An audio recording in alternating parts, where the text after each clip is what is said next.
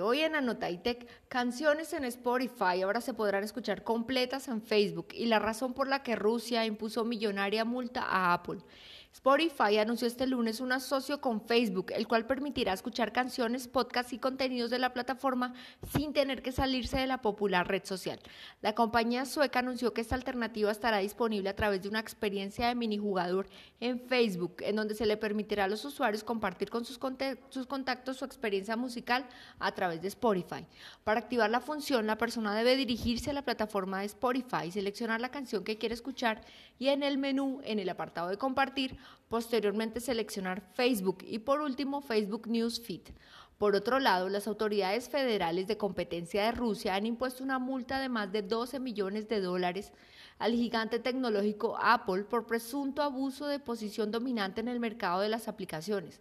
El 26 de abril de 2021, el Servicio Antimonopolio de Rusia, FAS en ruso, impuso a Apple una multa sobre sus ingresos de 906,3 millones de rublos por violar la legislación antimonopolio, señaló la agencia en un comunicado. El FAS concluyó el caso antimonopolio contra Apple en agosto pasado tras abrirlo como resultado de una solicitud de Kaspersky Lab, una empresa rusa de ciberseguridad. Soy Lady Fajardo para el Poder de una Visión de G12 Radio.